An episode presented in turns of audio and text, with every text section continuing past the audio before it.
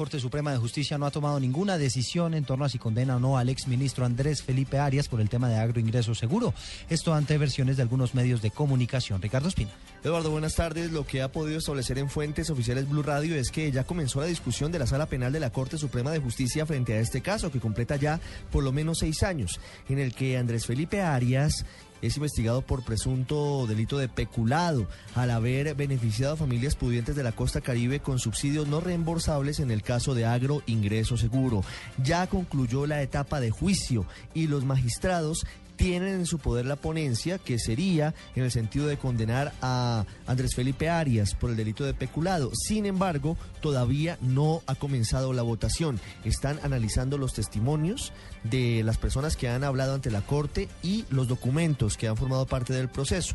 Y en los próximos días se tomará una determinación que, repetimos, todavía no ha sido firmada por ninguno de los nueve magistrados. Ricardo Espina, Blue Radio.